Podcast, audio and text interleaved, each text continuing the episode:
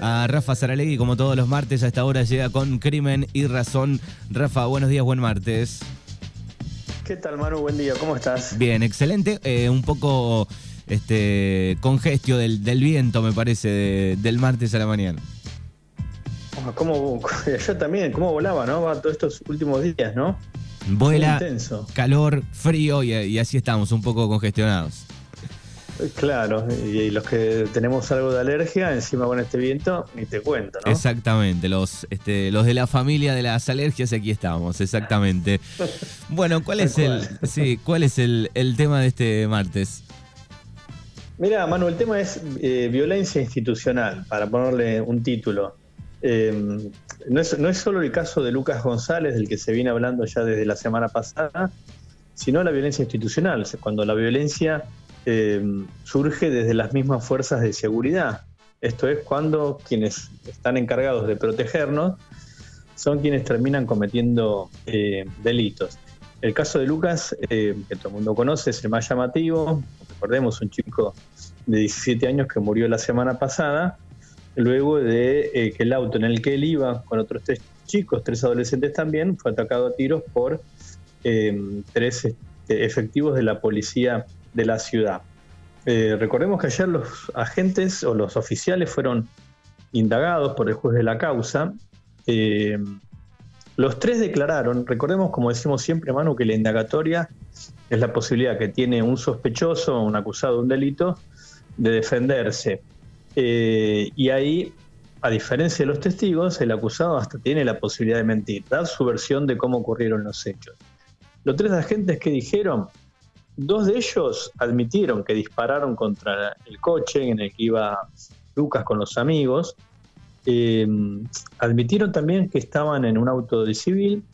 Y acá vienen las discrepancias. Dijeron que ellos tenían los chalecos puestos antibalas, que, que decían que tenían la inscripción policía, digamos, eh, dijeron que se identificaron, eh, dijeron que eran policías y que habían puesto eh, la sirena sobre el coche, pero que no la hicieron sonar porque no andaba.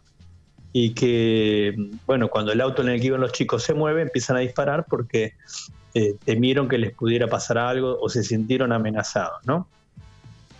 La versión, ayer declaran los otros tres amigos, los tres amigos, los sobrevivientes del ataque, y obviamente los chicos eh, niegan esta versión, dicen que no en ningún momento les dijeron alto policía, que es como una, un protocolo obligatorio que tienen que eh, llevar adelante los agentes de un operativo de estas características, que no se identificaron y que en realidad ellos pensaron que los iban a asaltar, que les iban a robar el auto porque bajan eh, tres hombres armados eh, de un auto de civil, entonces pensaron que los robaban. O sea, la versión de la policía no se condice con la versión que dan los chicos que declaran como testigos y que sí tienen la obligación de decir la verdad. Ahora la investigación va a seguir, hoy declaran los padres de, Lucas, está previsto también que declaren algún testigo del, barrio, esto recordemos, esto ocurrió en el barrio porteño de, Barracas, y eh, algún testigo que dice haber visto cómo ocurrió todo el episodio, de alguna manera puede corroborar lo que dicen los chicos o lo que dice la policía. Más allá, Manu, de lo que digan eh, los policías o lo que digan los chicos, el caso es evidente, eh, es un caso de homicidio, porque los chicos no estaban armados, los, los, inclusive los agentes admiten que no, que no tenían armas, eh, o sea que no vieron que los chicos tuvieran armas. Eh, tampoco, eh, porque después también se encontró una réplica de una pistola en el baúl de la Surán donde iban los chicos, tampoco dijeron haber visto nada, y así que ahí también se abre una interrogante si hubo una maniobra, obviamente, de, eh, encubrimiento y de querer este, incriminar a los chicos. Porque recordemos, Manu, que en el primer momento los tres sobrevivientes quedaron una noche detenidos por una causa que arma la policía en lo que los acusan de intento de robo. Después se desvirtuó toda esta versión eh, se comprueba lo que habían dicho los chicos, que habían ido al Club Barracas, eh, donde Lucas jugaba, los otros fueron a probarse, que pararon un kiosco a comprar un jugo y cuando bueno, ven este auto, em, y que frena así, que baja con armas, pensaron que los, iban a robar. Los policías que dijeron también ayer en la indagatoria, bueno, que estaban haciendo una investigación vinculada con el tema venta eh, de drogas, una investigación eh, judicial ordenada por una fiscalía de la ciudad de, Buenos Aires, que por eso entonces estaban eh, de civil. Ahí también, viste, hubo, Manu, en estos días una controversia, ¿por qué andan los policías de civil? Bueno, esto parece una, a esta altura de partido, algo muy obvio, ¿no? Es evidente que también hay policías eh, de civil. Los policías que andan con el patrullero son los que realizan más tareas de prevención. Exacto, pero bueno, hay, hay, un protocolo, eso sí, ¿no? Cuando actúan de civil, digo, hay una, lista de cosas que, tienen que hacer al, momento de si tienen que actuar, ¿no? Claro, por eso, los policías de civil son los que, digamos, realizan investigaciones, ¿no? Entonces no andan haciendo investigación con un patrullero o tocando, o tocando timbre, digamos, ¿no? es evidente, pero claro, cuando si van a actuar en un caso como este, evidentemente tienen que identificarse, tienen que decir eso, decir alto policía para prender eh, las balizas o eh, cosas que efectivamente los, chicos dicen que no, eh, no ocurrió, ¿no?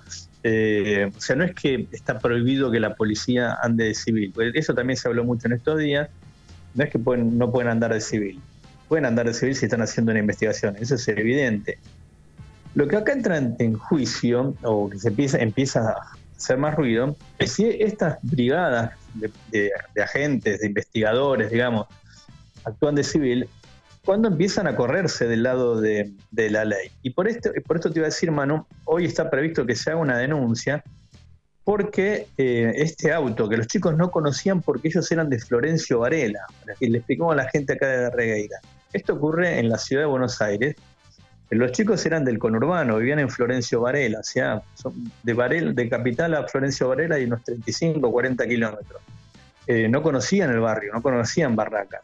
Ahora, la gente del barrio de Barracas dice que conocían a estos agentes, que conocían ese auto, un, Nissan eh, de color gris, que lo tenían identificado y que en realidad dicen que era habitual que se dedicaran a apretar y a pedir coimas eh, entonces, que no era solo, como dijeron los canas o los policías, perdón de la expresión, eh, que se dedicaban a, hacer una investigación por narcotráfico.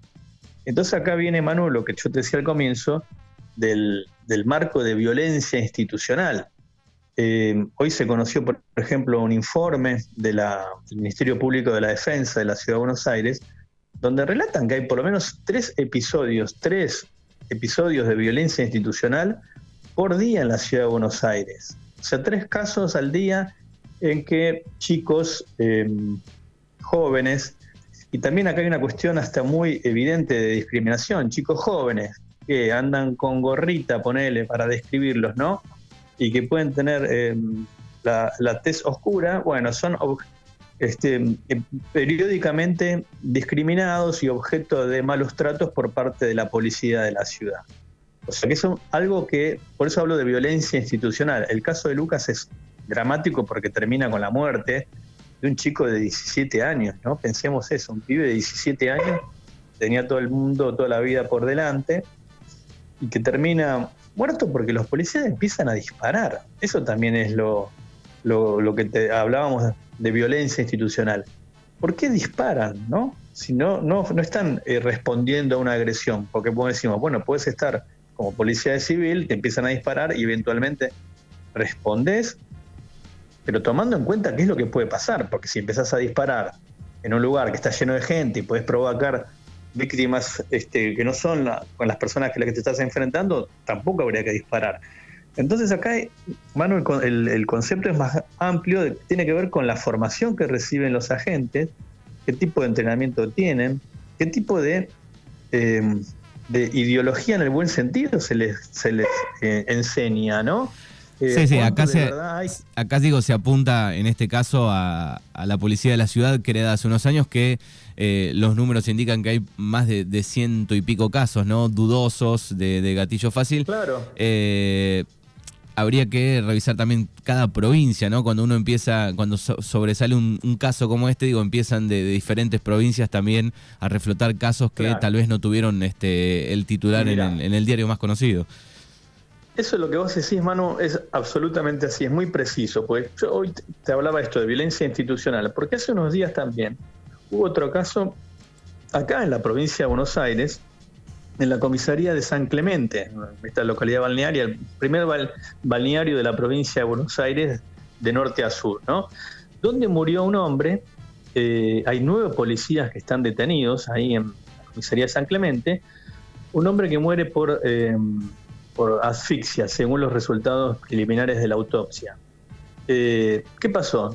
Lo que se supo hasta ahora, este hombre de 32 años, al parecer, según dijo el ministro Berni, lo habían detenido varias veces, al parecer era una persona con eh, problemas de salud mental, que estaba en un, en un, en un hotel, San Clemente, lo van a buscar, al parecer, no sé si los, la gente o los... Eh, la gente que estaba hospedada en el hotel, o inclusive las, los encargados se quejan de, algún tipo de disturbio, se lo llevan a la comisaría y a las pocas horas aparece muerto.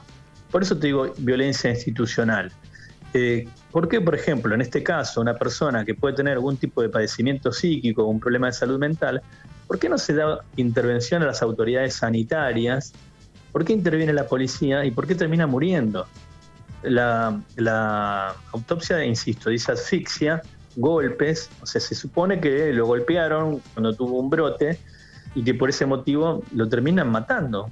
En ese caso hay nueve policías y es un hecho que tuvo menos eh, trascendencia, si querés. Y acá viene entonces, Manu, lo que vos decís. Entonces ya no es una cuestión solo de la policía de la ciudad, o solo de tres policías de la ciudad. Si vemos que hay eh, por lo menos tres denuncias de casos similares por día, Vemos que esto también ocurrió ahora, nomás, la misma semana, la semana pasada, en la policía bonaerense, donde hay nueve policías detenidos. Hay dudas también sobre un episodio que ocurrió en Río Negro con la muerte de un joven mapuche muerto a tiros. Ahí hablan de, personas vestidas de civil que entraron en un territorio y empezaron a los tiros. No está claro, los mapuches acusan a la policía eh, de Río Negro, entonces no, tampoco queda fuera la sospecha sobre esa fuerza de seguridad.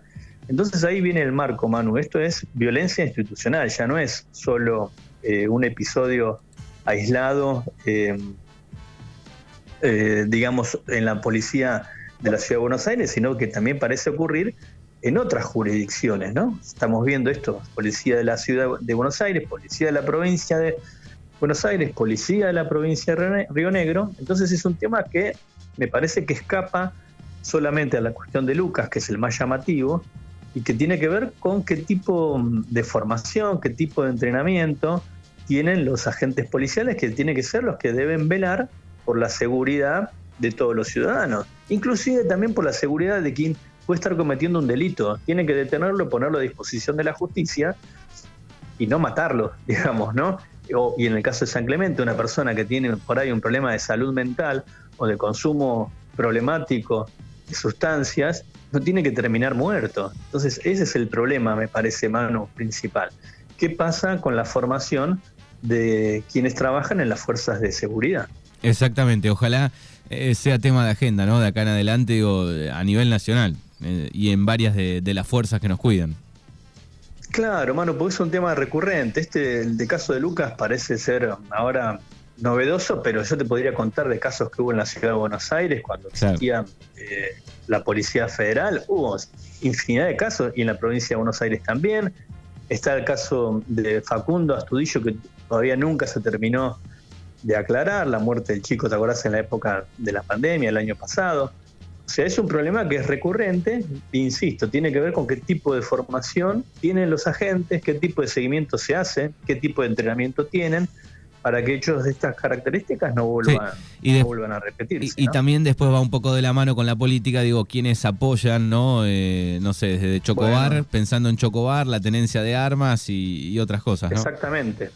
Claro, quienes eh, bajan un discurso que es, proclive al uso de las armas, sin ir más lejos, Spert, que fue elegido diputado en las últimas elecciones, dijo que había que convertir a quienes delinquen en un queso gruyere. Claro. Si está fomentando el uso de armas, eh, o en su momento Patricia Burrich, que quiere andar armado, que ande armado, si vos fomentás eso, lo que vas a provocar es más episodios como, como este, ¿no? donde los policías se sienten que tienen la, casi te diría la obligación de disparar ante cualquier episodio que pueda ser sospechoso. Exactamente, bueno, ahí está el tema de la semana y ojalá este, se, vaya repensando, ¿no? ¿Qué formación este, van a recibir quienes nos cuidan de aquí en, adelante? Dudo que suceda a corto plazo, pero bueno, ojalá eh, se pongan en debate y en agenda. Exactamente, es un tema para resolver a largo plazo, ¿no? No se resuelve en corto plazo, pero la clave está en la formación, qué tipo de formación, qué tipo de entrenamiento y qué tipo de controles existen sobre las fuerzas de seguridad. Exactamente. Bueno, pueden leer a Rafa en su portal Crimen y Razón toda la semana. Te agradecemos como siempre y nos encontramos el martes que viene. Dale, mano, un abrazo grande.